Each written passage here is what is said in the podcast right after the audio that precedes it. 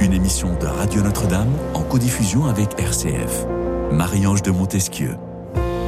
L'amour est désir et le désir est manque selon Platon. Oui mais oui mais quand le désir semble justement s'étioler, voire disparaître alors que l'on s'est promis amour et fidélité tout au long de notre vie le jour du mariage, que se passe-t-il? Eh bien voilà par exemple ce que l'on peut entendre. Je l'aime, nous nous aimons, mais nous n'y arrivons pas, nous n'y arrivons pas ensemble. Alors parfois, ou pire, on la quitte, on le quitte, on convole vers autre chose, vers un retour de flamme, mais ailleurs, auprès d'un être qui nous attire et nous désire comme on en rêve quand on se marie. Ce désir part au fond comme il est arrivé.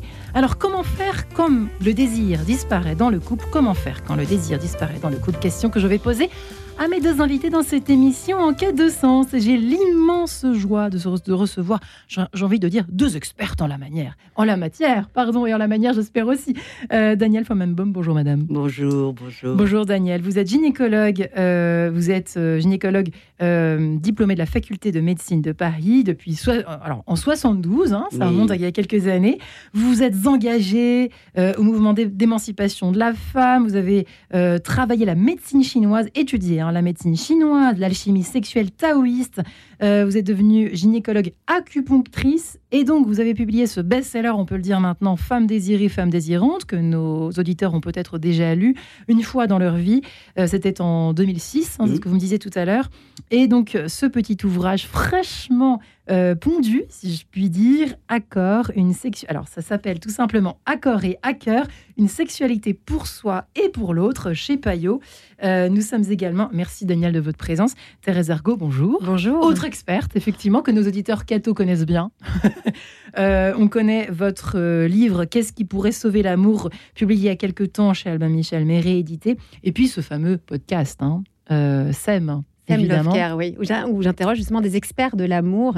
D'autres euh, experts que vous Exactement. J'ai vu en toute humilité voir ce que chacun a à nous apprendre sur ce domaine. Et oui, puisqu'il y a mille approches. Alors euh, voilà, aujourd'hui dans cette émission En cas de sens, humblement, nous allons essayer de détricoter et de, eh bien, euh, aussi de donner quelques pistes, euh, quelques issues par rapport à cette question délicate, ô combien délicate et même tabou. Daniel, pourquoi aussi tabou? On en parlait juste avant de rentrer dans ce studio, mais c'est quand même étonnant. Hein, en 2023, après tant d'années après la libération sexuelle, etc. Et pourtant, et pourtant, il n'y a pas que chez les cathos qu'il y a un un souci avec cette, question de, l'entente dans le couple, l'entente sexuelle notamment? Je ne sais pas si ça s'appelle encore un tabou. Ce que je constate, c'est que la parole est toujours complètement déficiente pour savoir parler de sa sexualité, pouvoir l'échanger, la communiquer avec l'autre, pouvoir s'écouter, pouvoir s'entendre, pouvoir s'ajuster, se, mettre au point, et évoquer euh, ce que l'on désire, évoquer, ça veut dire que passer les temps enchanteurs de la rencontre, hmm. où on s'est rencontré, je dirais, sur nos instances féminines et masculines, l'engagement du cœur nous fait basculer dans ce que j'appelle euh, la famille, qu'on ait des enfants ou pas, hein, d'être ensemble dans un engagement du cœur, nous fait basculer et s'emboîter chacun dans nos histoires familiales. Et à ce moment-là, ce sont les instances maternelles et paternelles qui prennent le relais. Je le répète, qu'on ait des enfants ou pas, mais euh, à l'apogée quand on a des enfants. Et la sexualité, à ce moment-là, est reléguée eh ben, au deuxième plan, au troisième plan. Elle passe aussi complètement à l'as avec nos vies si denses. On s'en rend pas compte. Mais est-ce que ce n'est pas irrémédiable? Je suis désolée, je suis extrêmement défaitiste aujourd'hui, me direz-vous, Thérèse Argot? Alors, finalement, c'est qu'on est quand même humain et faiblement humain. Alors, ce qui est sûr, c'est qu'on fait partie quand même des premières générations à vouloir tout vivre au sein du couple. C'est-à-dire que quand je choisis un homme, je veux qu'à la fois qu'il soit euh, le futur père de mes enfants, qu'il soit mon mari qui me soutienne, je veux qu'il soit mon amant, je veux que ce soit mon meilleur ami, je veux parfois aussi avoir des projets avec lui. En fait, je veux tout vivre avec lui. Mais ça, c'est très nouveau dans l'histoire de l'humanité, parce que autrefois, on choisissait une personne avec qui on s'engage dans le mariage avec qui on allait fonder notre On, famille. on l'a choisi. Ou on ne choisissait euh, pas toujours, oui, d'ailleurs, non, plus ou moins. Il nous était Il choisi. nous était choisi, merci de me préciser, mais donc il y avait la personne avec qui on s'engageait pour fonder une famille, mais tout ce qui était de l'ordre des sentiments amoureux, eh bien on le vivait avec un amant, avec une maîtresse, tout ce qui était de l'ordre du désir sexuel charnel, on pouvait le vivre euh, euh, dans, avec des prostituées et, et avec euh, voilà d'autres personnes. Donc en fait, on dissociait les différentes relations. Aujourd'hui, on veut tout vivre avec la même personne. Et dès lors qu'on ne vit pas tout, eh bien, on est frustré. Quand on Hmm. est frustré, c'est insupportable. Et quand donc, c'est on part. insupportable, on part, on se dit, bah, je vais chercher quelqu'un d'autre avec qui je vais pouvoir tout vivre. En fait, je pense qu'une des explications euh, des, des nombreux échecs euh, de, de- de- de relations de mariage, c'est le fait qu'on attend trop de la relation. On v- on- on- et du coup, forcément, on a une déception. Et ces déceptions, on a du mal à la gérer et à la vivre si on n'est pas accompagné et outillé pour la vivre. Oui, et, Moi, je dirais pas, Daniel pardon, Flammarion. moi, je dirais pas qu'on attend trop. Je dirais qu'on ne comprend rien à ce qui nous arrive. c'est-à-dire, c'est-à-dire? Ben, on ne comprend pas pourquoi on n'arrive pas à désirer la personne que l'on aime. Ouais. Parce que l'amour est là. Il dure trois Et- ans l'amour? Non, bien sûr que non. Il dure tout le temps. Il dure l'amour. L'amour, c'est pas l'amour qui sépare les couples. C'est le fait de ne pas comprendre ce qui se passe dans une continuité d'échanges relationnels en fondant une famille et en devenant papa, maman. Et c'est important vraiment de comprendre combien ces instances paternelles et maternelles sont asexuées euh, quand tout se passe bien. hein. Hein, quand on est papa et maman, on n'est pas sexué. On s'occupe. on Des est- enfants. On s'occupe des enfants. On a à Mm. charge de leur éducation, de leur transmission, de leur soutien, de leur santé, de, le- de les Et tout à coup, il faudrait à ce moment-là, effectivement, il faut faire un tour de passe-passe sans arrêt, quoi.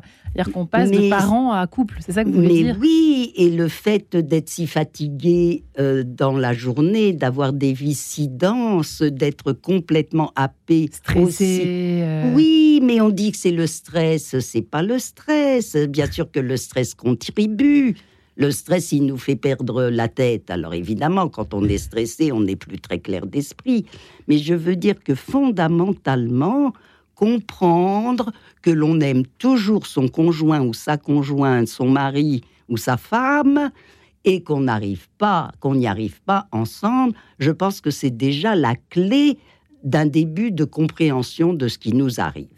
Trois petits points, Thérèse. Oui, j'aime beaucoup ce que vous dites sur le, le point de la compréhension, c'est-à-dire que ce qui va nous aider à vivre notre profond désir d'aimer, d'être aimé euh, durablement et d'avoir ce désir qui, euh, qui, qui, qui, qui reste dans la relation, c'est peut-être de mieux comprendre comment ça fonctionne. Et il y a des choses euh, que- qu'on peut savoir aujourd'hui, c'est pour ça que la formation dans le domaine de l'amour et la sexualité est très important euh, et d'être outillé à ce niveau-là, je- j'insiste euh, sur ce point. Et il y a Par exemple, pardon Et il y a peu de choses. il y a peu de choses. En fait, il y a peu de choses accessibles et disponibles. C'est pour ça que là, il faut voir euh, au travers des livres comme celui que, que vous venez de, de publier et puis d'autres, euh, des podcasts, des Mhm. masterclass, etc. Continuer cette formation-là. Euh, par exemple, il y a une chose qui est importante euh, à savoir euh, que nous dit euh, euh, le philosophe René Girard, qui travaille beaucoup sur cette question du désir, c'est que le désir, il est mimétique. Ça veut dire aussi qu'il se passe quelque chose quand on se marie avec quelqu'un. Le jour du mariage, eh bien, on va inviter tous nos amis euh, pour, euh, pour, euh, pour, voilà, pour les convier à cette, à cette décision qu'on a prise euh, et être témoin. Mais ce jour-là, il va se passer quelque chose. C'est que je vais indiquer à toute ma communauté que cette femme-là, qui est superbe, magnifique dans cette robe-là, eh bien, c'est ma femme. Et quand elle devient ma femme, elle sort, je vais le dire de manière un peu vulgaire, du marché de la séduction. C'est-à-dire qu'elle n'est plus désirable puisqu'elle est acquise, elle est à moi. Elle m'appartient. Elle m'appartient. Et de la même façon, cet homme qui est superbe le jour de ce mariage, en plus qu'il a toutes les qualités du monde, hein, parce que le jour du mariage, on nous prétend euh, avoir mille qualités, eh bien, c'est mon homme. Alors, c'est à la fois magnifique, mais à ce moment-là, il va se passer quelque chose, c'est que dans la dynamique du désir, il y a quelque chose qui va être cassé. Pourquoi cassé? Parce que on va sortir de ces jeux un petit peu de séduction avec les autres qui font que notre compagnon, notre compagne devient plus désirable à nos yeux. C'est parce que je vois cette femme qui est entourée d'hommes qui s'intéressent à elle, qui rigolent avec elle, qui la trouvent superbe, qu'elle devient superbe aussi à mes yeux. Et dès lors que je la vois plus que comme ma femme ou inversement comme mon mari, eh bien ça vient diminuer le désir. En fait, on C'est terrible ce que vous dites en même temps. Oui, alors en fait, justement, c'est pas justement. terrible, c'est humain. Il faut comprendre. Et en fait, il- voilà exactement, c'est là que je vous rejoins bien, c'est qu'une fois qu'on a compris ça, on ne s'inquiète pas si au lendemain du mariage, on sent une chute drastique du désir. On dit, tiens, mais il y a quelque chose qui a changé. C'est normal parce qu'il s'est passé ce processus-là, mais une fois qu'on le sait, on peut inventer quelque chose de nouveau au sein de son couple, c'est-à-dire comment est-ce qu'on va pouvoir se regarder l'un et l'autre autrement que juste mon mari, ma femme qui m'appartient, c'est-à-dire qu'on va se voir dans des lieux avec des amis, on va se voir dans des lieux peut-être un peu différents, on va boire un verre de temps en temps euh, ensemble, ou on va sortir, et comme ça je vais pouvoir porter un autre regard sur ma femme ou mon mari, euh, qui est euh, justement la femme désirable ou désirable qu'il est ou qu'elle est. Et donc on Ben, peut ça mettre ça en place. ce que- pardon, Oui, pardon. je- je Allez-y, suis- Daniel. Non, ça rejoint ce que je disais.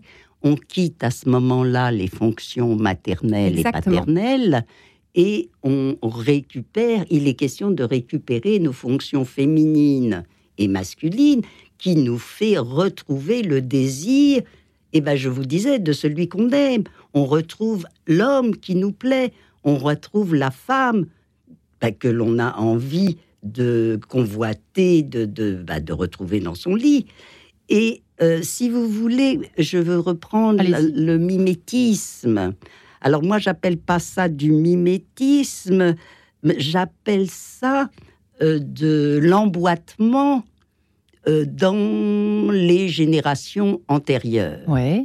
hein? C'est-à-dire? C'est-à-dire que chacun se réemboîte dans son histoire de famille et comment la sexualité a été considérée, vécue, chacun pour soi, qu'on soit l'homme ou la femme.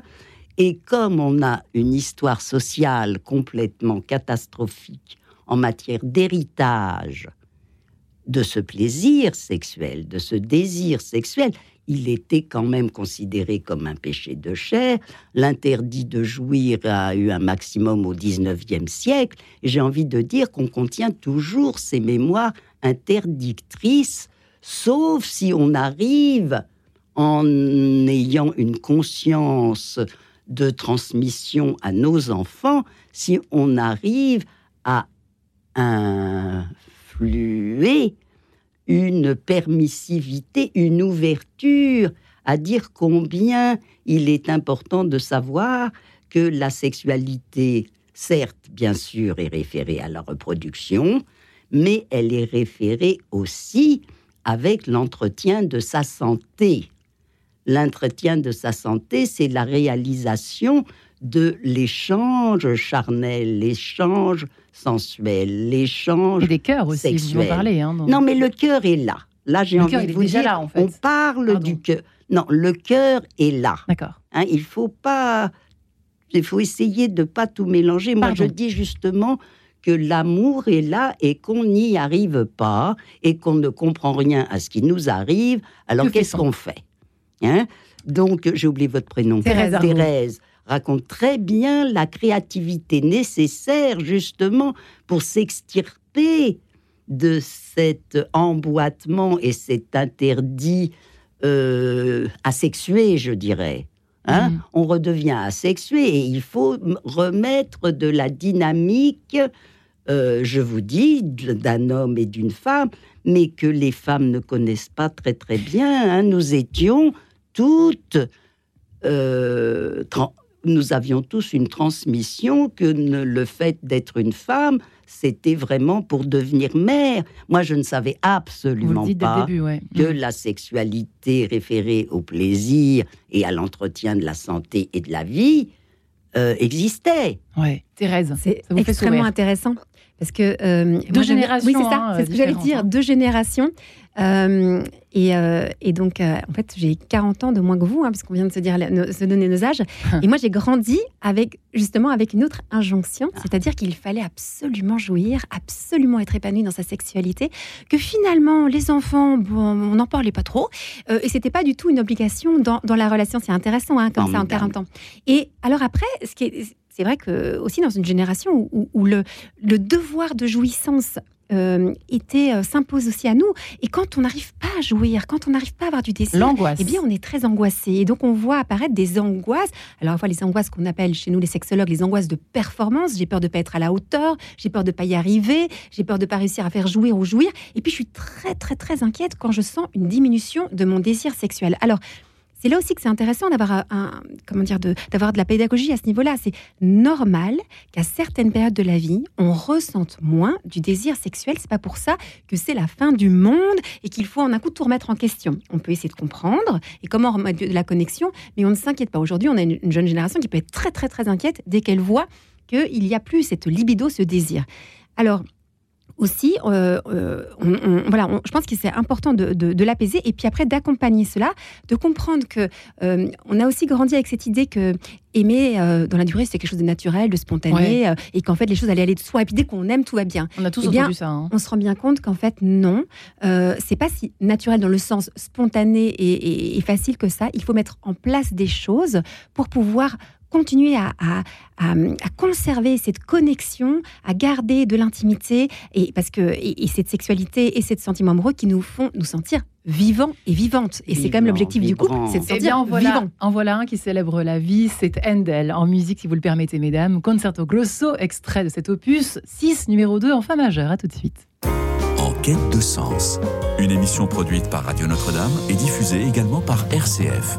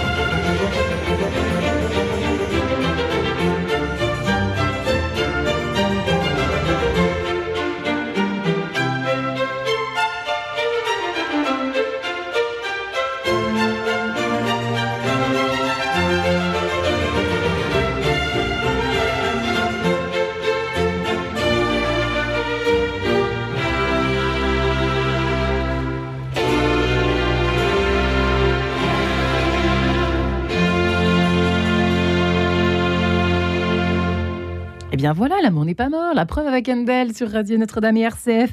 Alors, où nous nous posons cette question Comment faire quand le désir disparaît dans le couple? Et oui, peut-être êtes-vous euh, dans ce cas. Il y en a de plus en plus selon les statistiques. Donc, il n'y a pas de honte du tout. Euh, mieux vaut tard que jamais. Et d'ailleurs, euh, voilà, il n'est jamais trop tard pour s'y mettre ou s'y remettre. Danielle Flamenbon est avec nous. Elle a écrit ce dernier ouvrage après Femme désirée, Femme désirante, ouvrage passionnant, Accord et à cœur, une sexualité pour soi et pour l'autre chez Payot. Thérèse Argot est également avec nous, sexologue. On peut dire chrétienne ou pas? Vous le dites ou vous le dites pas, je ne dis pas du tout comme ça. Non, mais par contre, effectivement, vous, êtes très, très célèbre chez les cathos. Oui, parce que j'ai une famille très, très chrétienne. Voilà. Euh, auteur de. Mais je préfère mettre les points sur le i, pardonnez-moi, mm. Thérèse. Qu'est-ce qui pourrait sauver l'amour chez Albin Michel Et euh, évidemment, le podcast SEM. Et il faut le dire la suite, c'est SEM. SEM, Love Care. Love Care. Voilà, prendre soin, prendre soin de, l'amour, tout simplement. on aime son âme comme on aime sa mère. Qu'est-ce que c'est que cette histoire de C'est une histoire très importante qui, qui permet de comprendre la perte du désir. Ça veut dire que dès qu'on tombe en amour, dès qu'on est amoureux, dès que notre cœur s'ouvre à l'autre, on est automatiquement rebranché au premier amour que l'on a connu dans notre vie, c'est-à-dire celui de notre mère, que l'on soit un homme ou une femme. c'est en même temps terrible. Non, non, arrêtez de dire que c'est terrible. Quand on essaye de comprendre, il faut accepter d'être surpris, interloqué. Euh, moi, j'ai mis très longtemps avant de comprendre cette histoire que m'a transmis, j'ai envie de dire, mon compagnon de route qui s'appelait Didier Dumas. C'est lui qui m'a dit, mais on ne peut pas continuer à aimer son conjoint comme sa mère. Et voilà que si on comprend qu'on est, notre cœur s'est ouvert et se rebranche automatiquement à notre premier amour. Ou des amours quand ça s'est mal passé? À notre premier amour. C'est quoi notre premier amour? À notre naissance, avant de savoir parler, celle ou celui maintenant. Le maternel. Il vaut mieux dire le maternel maintenant. Hein, puisque moi j'insiste sur le fait de parler de fonction. Comment chacun de nous sommes habités par les fonctions maternelles, paternelles, masculines, féminines. Il se trouve qu'à la naissance de ce petit nouvel être, ce bébé, il, est, il ne se sait pas séparé de sa mère. Mm. Et la séparation va venir tard dans son évolution. Ça va, pas, ça va venir à 3-4 ans. Hein Avant, eh ben, c'est moi mon papa, moi ma maman, mon, ma grande frère, mon grand frère, ma grande sœur, ma nounou. Hein on, est, on ne se sait pas séparer. D'accord.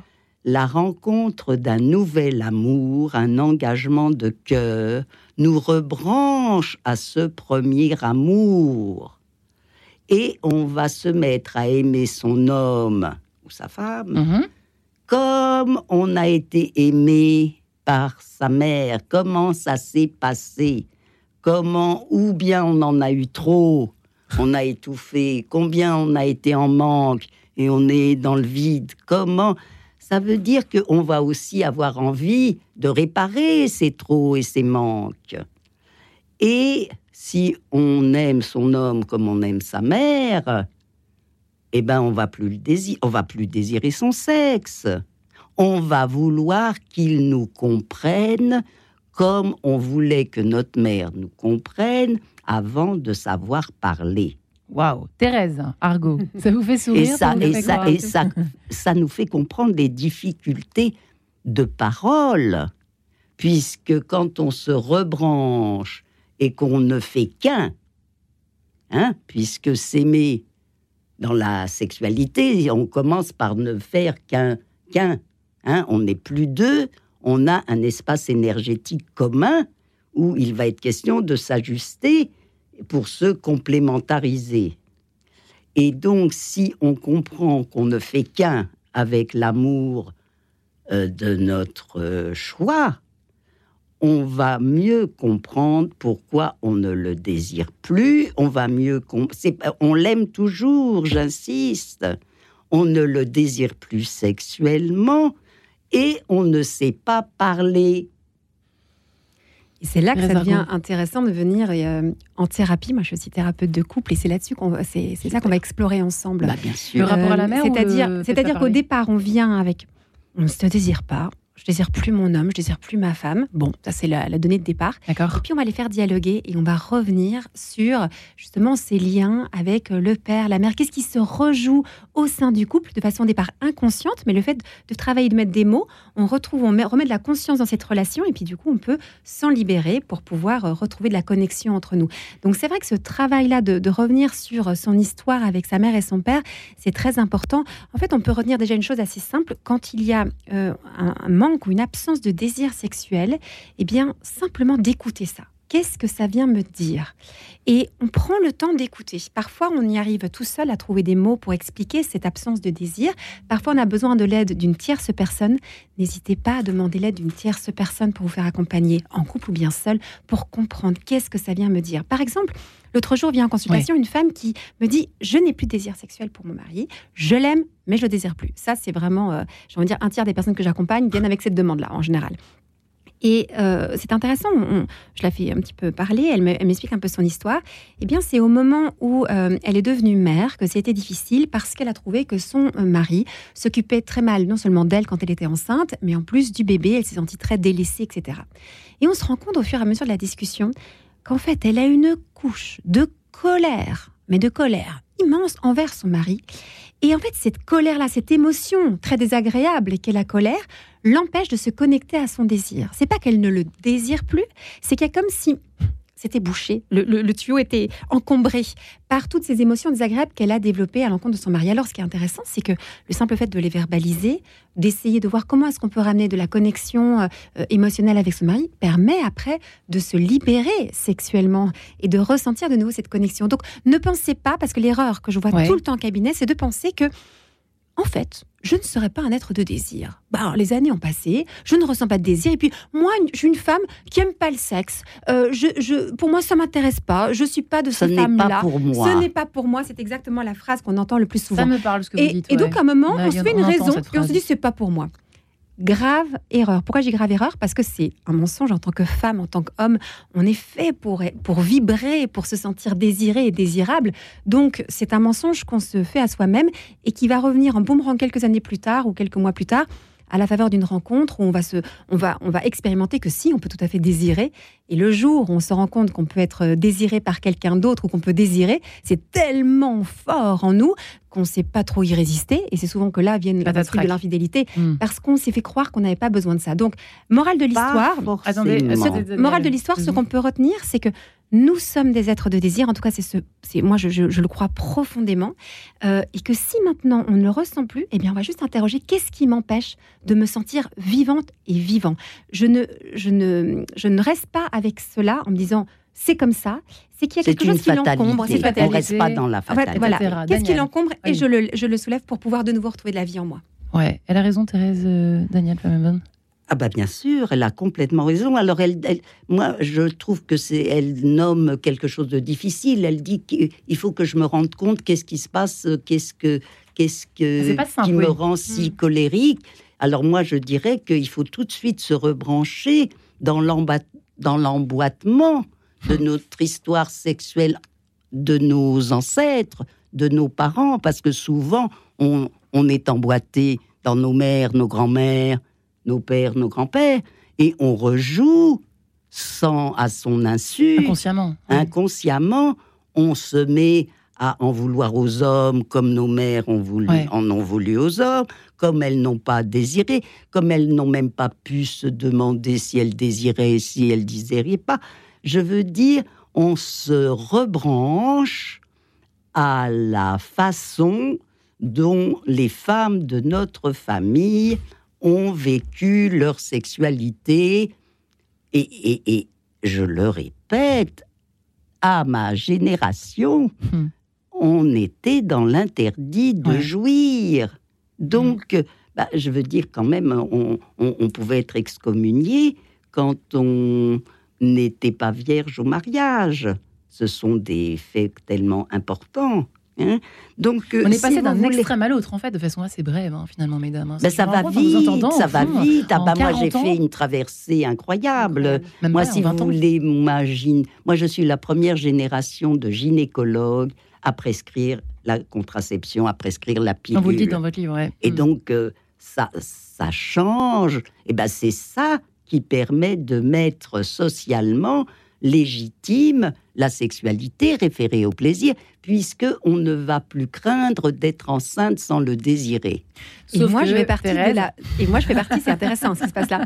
Moi, je fais partie de la première génération de femmes qui, pour des raisons pas du tout religieuses, euh, ne veulent plus être sous contraception, avec comme euh, désir derrière de pouvoir ressentir dans leur corps les différentes phases de leur cycle, en sachant qu'il y a des périodes naturelles. Et on sent bien dans la période d'ovulation qu'il y a euh, chez les femmes un ressenti euh, euh, de, désir plus important, une libido plus forte. Comme chez les animaux, hein. Exactement. Mm. Donc à ce moment-là, et, en fait, on fait partie. Moi, je fais partie de cette génération de femmes qui disent on veut sans ressentir cela dans notre corps, nous aussi, alors qu'on sait que la contraception hormonale, eh bien, elle vient, eh bien, elle vient en fait tout simplement empêcher le, le, mm. cycle féminin. Donc c'est intéressant ce qui se passe parce que ça veut aussi dire que les femmes de ma génération veulent aussi ressentir dans leur corps le désir. Et elles sont Ça, confrontées une bonne chose. très bonne chose. Et elles sont confrontées à une difficulté, euh, c'est que on ressent plus de libido en période fertile si on n'a pas de produit de, eh ben, contraception hormonale. Mais non, je disais c'est que tout est fait pour que la sexualité ça soit référée à la, reproduction. Exactement. Et, c'est ça qu'il faut comprendre. Mais je voulais juste dire que, que, la, que la difficulté, exactement, vous avez tout à fait raison, et c'est, on va dire, la nature est bien faite, mais la difficulté, c'est que euh, si on ne désire pas avoir d'enfant, Ouais. à ce moment-là, c'est pas le moment où on va s'unir sexuellement, ou alors avec hein, un ça. préservatif, ce qui peut, euh, euh, du coup, parfois compliquer le- les observations. C'est possible, hein, mais pour certaines personnes aussi, par exemple, croyantes, je sais que c'est une difficulté puisque euh, le chemin que propose l'Église catholique, c'est de ne pas utiliser de moyens de contraception barrière comme le préservatif. Donc, on a une difficulté majeure, c'est qu'on ressent du désir, mais c'est pas le moment où on peut s'unir sexuellement. Là aussi, on dit, on fait comment? On fait comment? Mais la Non, solution, Ça, c'est une vraie question, on n'empêche, Thérèse. hein. comprend Et- et la- déjà de comprendre que nos difficultés par rapport à supporter la contraception, euh, c'est parce que on détient toujours cet interdit de jouir, j'ai envie de dire. Comment la contraception... Je trouve que les problèmes de désir et les problèmes sexuels sont toujours liés à des problèmes de défaut de transmission d'une sexualité référée au plaisir et à l'entretien de la santé. Moi, je veux parler comment la sexualité permet l'entretien Ouais, de je la voudrais- santé absolument. et du Je voudrais juste que corps Thérèse et termine. de l'esprit. Ouais, tout à fait. C'est très intéressant, mais j'aimerais juste que Ouais. Thérèse finisse Je- je- son exemple. simplement, donc, on a une période d'abstinence si on ne veut pas avoir de relations sexuelles euh, en période fertile pour éviter euh, une grossesse. Et donc là, on peut se dire qu'est-ce qu'on peut faire? Et c'est ça qui est intéressant. C'est pour ça que moi j'aime beaucoup ces méthodes d'auto-observation parce qu'elles vont nous inviter à développer de la créativité au sein de la relation. C'est-à-dire de sortir d'une vision que la sexualité serait uniquement euh, une, question de pénétration vaginale. En fait, la sexualité, c'est une façon de se dire aussi je t'aime par et au travers des corps. Donc on peut développer ce qu'on appelle la sensualité. La sensualité, c'est prendre le temps de se regarder, prendre le temps de s'embrasser, prendre le temps de se masser, prendre le temps de parler d'amour et de sexualité, prendre le temps simplement de se connecter l'un à l'autre et pas uniquement vers euh, la- voilà, la, la génitalité. En fait, la sexualité ne se réduit pas à la génitalité. Et si on a compris ça, et si on développe cette, cette façon d'être, cette sensualité, cet érotisme, alors on garde la connexion. Et puis dans les périodes où on ressent moins dans son corps du désir, je pense à des périodes liées aux, aux maternités, périodes de ménopause, périodes de maladie, de chômage, etc. bien des compliqué, couples, hein. Mm. eh bien, on peut mettre en place cette sensualité pour réveiller le désir. Donc, moi, ce que j'aime beaucoup, c'est de développer cette créativité et de faire place à la sensualité dans la sexualité, ce qui est le grand oublié, la tendresse, la sensualité, depuis cette fameuse révolution sexuelle où on a quand même réduit pas mal la sexualité à la génitalité Alors et à la ça, c'est pénétration. drôle, là encore. Alors, Daniel, mais formidable comme complémentarité, Oui. parce que moi, justement, dans mon expérience de clinicienne et même dans ma vie de femme, les femmes ne désiraient que la tendresse, les caresses, les baisers, tout l'extérieur de, de la peau. Hein et tout ce qui est à l'extérieur, eh ben, il y a aussi le clitoris et, et, le- et les- et la fellation. Enfin, il y a des pratiques, effectivement, qui euh, sont euh, créatrices pour euh, aiguiser la sensualité. Et pour moi, qui ai compris et étudié la médecine chinoise ouais. et l'alchimie sexuelle, pour moi, le fait de d'exclure ou de trouver secondaire la compénétration des sexes me blesse ou me touche parce que c'est un pouvoir ressentir la dans la compénétration des sexes l'intériorité de son corps, que l'on soit une femme ou, ou un homme. hein. Un homme va se ressourcer dans le corps d'une femme. Il n'est pas seulement dans la régularisation de ses tensions.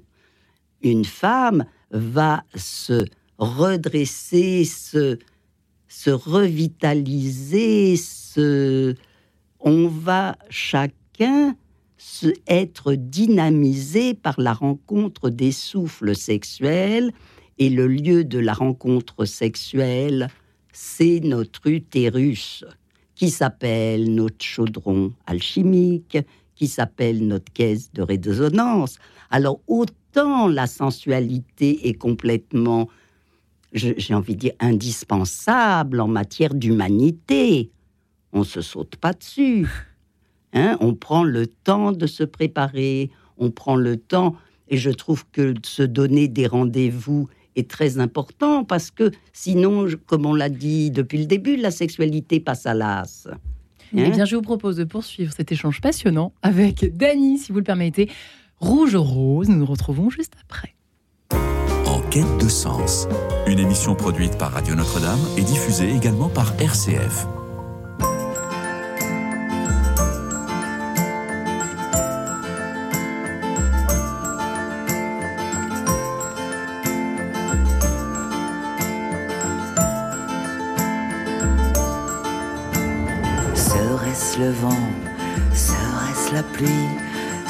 Simplement l'ennui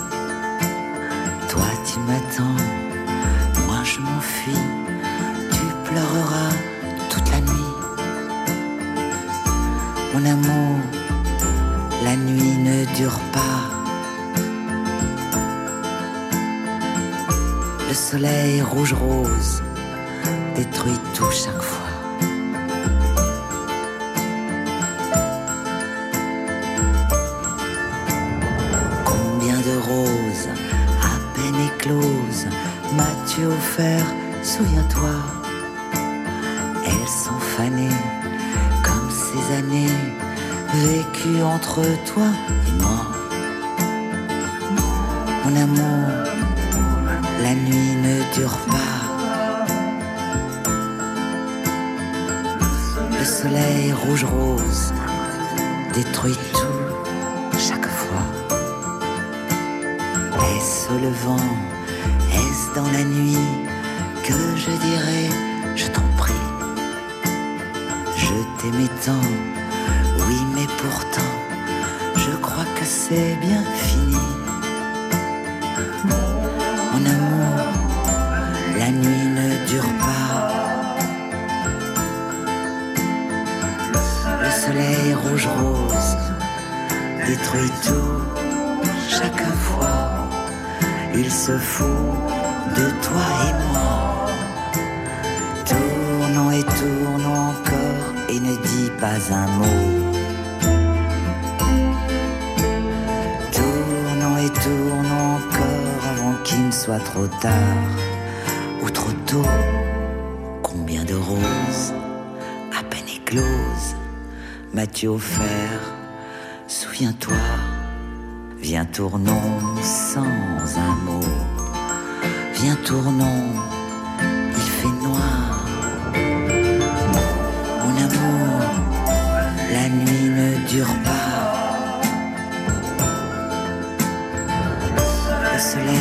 Soleil rouge-rose détruit tout chaque fois. Il se fout de toi et moi. Rouge sang, rose ta peau, c'est fini. Elle a euh, un brin de voix qui, ressemble au vôtre, je trouve, euh, Dany, euh, Daniel Fomondon. C'est amusant. Rouge Rose, un compliment que je vous fais. Rouge Rose sur Radio Notre-Dame et RCF, à l'heure où nous parlons de complémentarité. Comment faire quand le désir disparaît dans le couple? Daniel Flomenbon est avec nous. Accord, j'aime bien le dire dans l'ordre. Accord et à cœur, une sexualité pour soi et pour l'autre que vous proposez chez Payot, cher Daniel, et puis Thérèse Ergo, sexologue. Euh, Qu'est-ce qui pourrait sauver l'amour chez Albin Michel Et le podcast euh, SEM. Effectivement, réponse de Thérèse Argot à cette histoire de oui, pour ou contre, euh, sexualité à tout craint ou pas. Euh, Il y a une histoire de, de, de chaudron énergétique, je ne sais plus ce que vous avez dit exactement, Daniel, mais c'est effectivement, on sent. Alchimique. Alchimie, oh, c'est bien plus élégant. Pardon, Thérèse Argot. C'est compliqué de se situer entre Oui. sensualité, est-ce qu'il faut, est-ce qu'il faut pas. Enfin, tout ça est compliqué. Une des raisons que j'ai pu observer dans mon cabinet de la disparition des relations sexuelles au sein du couple et, de Oui. la, et du sentiment de plus avoir de désir l'un pour l'autre, c'est la façon dont on fait aussi l'amour, c'est-à-dire qu'on vit ce moment-là d'amour et de sexualité. Je m'explique. Une question que je vous pose très simplement, euh, vous qui nous écoutez. Est-ce que la sexualité est pour vous un lieu de ressourcement ou un lieu d'épuisement? Est-ce que quand vous faites l'amour avec votre conjoint, est-ce que vous sentez après un regain d'énergie, de joie qui vous permet après d'accomplir les mille et une tâches qu'on a à accomplir dans la journée Ou vous avez l'impression que ça fait partie des choses à faire pour être une bonne épouse. La liste Dans de la to-do list, il faut s'occuper des devoirs du petit, il faut penser au repas euh, euh, de demain, il faut euh, faire, les, faire les courses et il faut aussi faire l'amour à son conjoint pour être une bonne épouse. En fait, comment est-ce que vous envisagez ce moment-là? Et là, on voit que beaucoup, pour ne pas dire énormément de personnes aujourd'hui, vivent la sexualité comme un lieu d'épuisement et pas de ressourcement, parce qu'ils n'ont pas justement saisi ce que vous venez de très bien expliquer sur cette espèce de, comment dire, de, de, de réception, d'énergie. Et un lieu qui vient redonner de l'énergie. Moi, j'ai tendance à penser aussi que les femmes, au départ, on est censé avoir beaucoup plus de désirs sexuels que les hommes, parce qu'on a besoin de cette énergie. Les hommes ont aussi beaucoup de, de, désirs. On a besoin de régulièrement s'unir l'un à l'autre pour retrouver cette énergie et après euh, faire tout ce qu'on doit faire. Alors, euh, ça, c'est une, première chose qui me semble très importante. Et à cela, on peut s'interroger sur la façon dont on, on, prend ce moment, on vit ce moment d'intimité. C'est pour ça que tout à l'heure, je venais sur la question de la sensualité. Je vois beaucoup de femmes qui viennent en consultation avec leur mari parfois et elles me disent J'aimerais tellement qu'on puisse passer parfois des moments où on, est juste dans les bras l'un de l'autre ou juste nul l'un avec l'autre sans que nécessairement ça finisse par un acte sexuel. Et euh, si, en fait, il y avait plus ce moment euh, de gratuité dans l'échange, elles seraient beaucoup plus disponibles à avoir des relations sexuelles régulières avec leur, euh, leur conjoint. Et donc là aussi, c'est intéressant parce que il y a une vision de la sexualité qui domine actuellement. Alors, je vais parler pour les, on va dire, les, la nouvelle génération. C'est que on aurait comme des pulsions qu'il faut satisfaire immédiatement, que l'autre devient un peu un notre, notre moyen pour pouvoir répondre à nos besoins sexuels. Et puis les femmes, à un moment, disent, mais j'en peux plus, moi d'être ton réceptacle à tes, à tes pulsions. C'est pas ce que je veux. Déjà, je m'occupe des enfants, euh, de mon travail et de la maison. Et en plus, je dois m'occuper des besoins de monsieur. Non, merci. Et en fait, on a une vision qui, à mon avis, n'est pas ajustée par rapport à ce que, ce que peut vraiment être la sexualité humaine, qui est, à mon sens, la plus belle chose qu'on peut vivre sur Terre. Parce que cette espèce de communion des personnes et cette harmonie parfaite, bah, moi, je pense que c'est la chose la, plus belle à vivre. La réunion des forces de vie qui nous a donné la vie, ce sont les forces sexuelles. Donc, si vous voulez, pour reprendre ce que dit Thérèse, moi, ce que je comprends avec ces femmes euh, un peu perdues, hein, qui euh, se trouvent utilisées hein, dans leur sexualité pour euh, permettre à la sexualité de leurs hommes de, j'ai envie de dire, de se réguler en employant un mot qui est vraiment pas joli, mais qui correspond comme s'il fallait se vidanger la, sexualité masculine est encore considérée comme celle qui permet aux hommes de se réguler les tensions et de ne pas, euh, pour ne pas être en colère, pour ne pas être euh, autoritaire, pour ne pas être des tyrans. Hein et c'est comme si on devait être euh, à disposition pour cette régulation. Et juste, Alors, je rebondis là-dessus, parce que pour, donner un exemple très concret, hein, pour illustrer votre propos, combien de femmes disent Oui, mais en même temps, quand je lui fais l'amour, après, il est sympa, il est, doux, il est, agréable avec moi. Donc parfois, je le fais pour avoir la paix. Mais alors ça, ça tient pendant quelques mois, quelques années, puis après, on n'en peut plus. Mais c'est vrai que bah, ça veut dire qu'on est toujours à ce moment-là instrumentalisé. Hein et alors euh, d'être instrumentalisé, on peut pas dire que ce soit très stimulant du désir. Hein Donc ça veut dire qu'il y a une méprise aussi sur la compréhension de la mise en route de la sexualité. Et là, je suis en gratitude d'avoir découvert euh, l'alchimie sexuelle taoïste, puisqu'elle raconte très bien comment, pour les femmes, la sexualité commence dans le haut du corps, commence par des baisers, commence par l'ouverture du cœur, par des mots, commence par les caresses du sein parce que des seins parce que elles ont besoin qu'une de l'énergie du haut de leur corps descende à leur sexe pour pouvoir s'allumer et se mettre en, désir d'être pénétré. Hmm. Sinon, on ressent pas du tout le désir d'être pénétré. Alors que les hommes la sexualité des hommes. Et alors, encore une fois, je m'exprime mal, je dirais que c'est le féminin des hommes ou de la femme qui a besoin d'un mouvement de descente au sexe, alors que le masculin commence directement au sexe et a besoin d'un accompagnement féminin pour différer l'empressement d'une pénétration et permettre à ce sexe euh, souvent empressé de pénétrer de différer le désir en faisant remonter l'énergie sexuelle de son sexe à son cœur. Donc si on comprend qu'il y a une... Nous, c'est du cœur au sexe, le féminin, et le masculin, c'est du sexe au cœur. Et c'est ça l'ajustement, c'est ça les caresses, c'est ça la tendresse. C'est ça. Je dirais que c'est ce qui s'appelle, et on n'aime plus ça à, juste raison, euh, ça s'appelle les préliminaires. Parce que on est dans la préparation, et moi j'aime pas du tout ce terme, puisque c'est quand même vraiment le début de la sexualité. C'est pas avant Ouais. la sexualité. Mais alors, si vous avez un autre mot, je suis preneuse. hein. Vraiment, je le trouve Thérèse pas. a inventé. Oui, très bien, très bien, très bien. Donc, si vous voulez, si on comprend qu'on a besoin, nous les femmes, que les hommes nous permettent de, s'unifier pour se préparer à désirer être pénétrés, et les hommes ne sont pas du tout préparés, puisqu'ils sont toujours dans une sexualité des grands-pères, où euh, ils allaient au, bordel ou avec une maîtresse.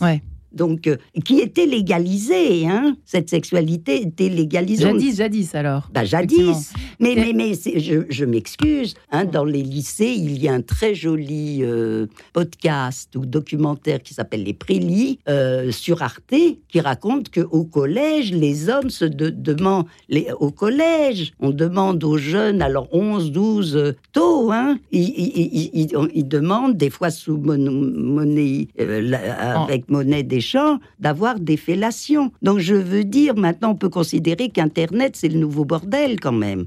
C'est Ouais, important. Hein. C'est pas le meilleur des. Non, non, non, mais si vous Les voulez... trois petits points. Je com- voilà, je, je, et, et je dis que les femmes doivent se mettre à l'ouvrage, si je veux dire, pour permettre de différer la sexualité et donc d'être curieuses du fonctionnement du sexe de leur En effet, ça c'est intéressant. D'ailleurs, j'allais vous demander, Thérèse, est-ce qu'il y a beaucoup d'hommes qui viennent vous voir? Ah oui, moi j'ai beaucoup Non, plus d'hommes que de femmes. Non. Ah si, si, moi j'ai beaucoup plus d'hommes que de femmes. Je suis désolée, mais, Mais- en général, quelles sont les, les, les- les espèces de. Ben, déjà, je pense qu'ils ont. En fait, il faut comprendre une chose, c'est que la sexualité masculine est extrêmement psychologique. On pense que cette espèce Au de, contraire de brute mais bien sûr. Donc, toutes les difficultés qu'ils peuvent traverser au niveau de leur sexualité, ben, elle dit quelque chose aussi de leurs émotions, de ce qu'ils vivent intérieurement. Donc, c'est passionnant de les écouter. Euh, donc non, moi j'ai beaucoup d'hommes. Et puis souvent, c'est les hommes qui amènent leurs femmes en consultation. Euh, non, non, je trouve que les hommes sont très. euh, enfin, en tout cas, chez Qu'est-ce moi. qui se passe en général C'est avec que leur les gens que ils désirent plus leur femme, quoi. Alors clairement. non, c'est qu'ils se rendent bien compte qu'il y, a il y a une difficulté à ce niveau-là et donc ils veulent la, ils veulent la résoudre. Par rapport à- à, au, au cœur et, et- et au- sexe, en fait finalement il y a la connexion émotionnelle, la connexion sexuelle, une autre façon de, de dire un peu ce que vous, ce que vous partagez très justement. Il y a beaucoup de femmes qui disent, c'est une, généralité mais parfois les généralités sont en deçà de, de la, de la réalité, euh, qui disent moi j'ai besoin d'abord d'avoir une connexion émotionnelle Ouais. Oui. avant d'avoir une connexion juste. sexuelle. Bah oui, Donc tant qu'on est fâché, tant que ça ne va pas, eh bien, je ne peux pas me donner euh, sexuellement à mon homme. Et on peut l'entendre tout à fait bien. Et puis il y a des hommes qui disent, mais moi j'aimerais bien avoir d'abord une connexion sexuelle pour après avoir la connexion émotionnelle. Alors ça c'est mon point de vue. Vous pouvez ne pas du tout être d'accord avec ce que je dis, mais je pense qu'on a tort de hiérarchiser en disant que ce serait préférable d'avoir d'abord une connexion émotionnelle avant d'avoir une connexion sexuelle. Parfois on peut passer un moment d'intimité où par exemple on est très fâché, mais on va prendre du temps juste de se prendre dans les bras l'un de l'autre. On va se reconnecter par les corps. Et puis nos corps, ils vont se détendre. Et émotionnellement, après, ça va libérer des choses en soi. Euh, moi, je ne pense pas qu'il faille nécessairement avoir d'abord eu tout réparé euh, émotionnellement pour pouvoir avoir une intimité sexuelle. Parfois, c'est le chemin du sur corps. comme on Alors, c'est vrai que c'est l'oreiller, mais qui va demander après avoir un dialogue quand même, une discussion pour vraiment résoudre euh, le problème. Ça ne suffit pas. Mais ça Mm. peut être une porte d'entrée. Moi, j'invite les femmes qui nous écoutent à ne pas juger la demande des hommes qui disent si on se connectait d'abord par les corps avant de discuter et de parfois emprunter ce chemin-là. Le plus important, c'est qu'il y ait les deux. Alors moi j'ai une question qui fâche, je suis désolée de l'émission euh, file, euh, mesdames. Euh, vous savez, euh, Thérèse et Daniel, ces femmes, ces hommes qui se plaignent que leurs femmes euh, finalement ne s'apprêtent plus, après euh, cateau ou pas, hein, euh, après quelques années de mariage, les enfants, etc. Et euh, qu'est-ce qu'on fait avec ça? Eh ben, Qu'est-ce on qu'on fait avec ça? Ben, vous savez, moi j'ai l'impression que je dis toujours la même chose depuis le début de l'émission, et pas seulement d'ailleurs.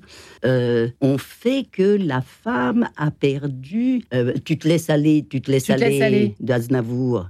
Eh ben, c'était le fait de ne pas reconnecter le féminin. Elles sont embourbées dans le maternel, dans la famille, et ça va. Qu'est-ce qu'on fait, mais elles, sont tellement heureuses. Et ben là, Thérèse en parle très bien. Ouais. On est créatrice pour pouvoir considérer le conjoint, pour, mais pour retrouver du. ben, euh, faut retrouver, ça veut dire, c'est un acquis, il est là, il est là pour toujours, on n'a pas besoin de s'habiller. C'est rassurant de vous entendre. On est en jogging, ça va Ça très va bien, on est bien, on se détend, euh, ça va. Mais il y a un, on, on est en manque de créativité pour apprécier eh ben, ce, ce compagnon de route, ce père d'enfant. Euh, mais, mais, mais, mais cet homme, c'est un homme. Ouais. Alors, Thérèse, c'est hein. le- alors je suis moi, pas je- complètement hors sujet quand je dis ça. non, mais par contre, euh, désolée de le dire comme ça aussi cash, mais mais il y, a, il y a la même difficulté avec les hommes. C'est-à-dire que, sûr. on va dire, les femmes se laissent aller. tellement cliché, Mais, pardon. mais- mais non, mais c'est vrai que on- là, c'est un peu euh,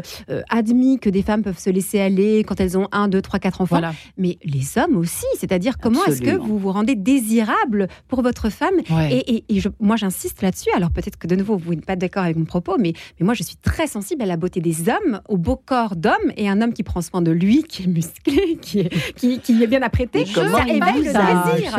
Et comment, voilà. comment il vous invite Et comment il nous invite Comment En tant que femme, En fait, en gros, ce que je veux dire par là, c'est que je veux sortir du cliché que les femmes, euh, le désir, ce n'est que psychologique. Non, c'est aussi une histoire charnelle. Quand on voit un bel homme, eh bien, on a aussi envie de faire l'amour avec lui. Et donc, comment est-ce qu'en tant qu'homme, je prends soin de mon corps, je prends soin de mon apparence corporelle telle qu'elle est On ne Mais s'arrête pas à la jalousie. ne- On se dit, tiens, et si moi je m'y mettais, c'est ça hein, Voilà, et puis peut-être que Au, au petit square, on en parle de ces choses. hein. Vous savez, moi, le soir, j'ai mon, j'ai mon terrain de travail, si vous voulez euh, imaginer ce que ça donne. Et bien, effectivement, C'est une ce jeune sont des maman. sujets. Ah Oui. bah oui, je suis une vieille jeune maman, vous voyez. Et on en parle de quoi Vous dites Non, mais de ça, de ça, euh, on se regarde. Ah, mais oui, si j'étais sapée comme elle, c'est sûr que je ferais plus l'amour plus souvent. Euh, ah, t'as vu son mec, il est canon, le mien, Burke. Enfin, voilà, c'est des choses qui transpirent ou qui se disent même parfois. Et donc voilà, faut pas en rester là. C'est ça que je suis en train de vous demander, l'une et l'autre. Pour toutes ces femmes qui nous écoutent et tous ces hommes qui nous écoutent aujourd'hui, eh bien voilà la réponse. Ça veut, de dire que le, Daniel. ça veut dire que le désir, c'est aussi une, une affaire charnelle. Donc, prendre soin de son corps, c'est aussi une chose importante pour soi-même. Quand on se sent si désirable parce qu'on se sent belle, eh bien, on a beaucoup plus de désir sexuel. Quand on se sent aussi beau, qu'on prend soin de soi, on a plus de désir. Donc, c'est vrai que. euh, C'est vrai, ça, c'est intéressant. Ah oui, bien dites. sûr. Et c'est pour ça que le, la lingerie, euh, les magasins de lingerie fonctionnent si bien.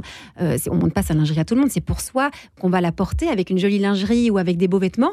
On se sent plus désirable et forcément, ça va euh, euh, avoir un impact sur le désir qu'on a aussi pour les autres.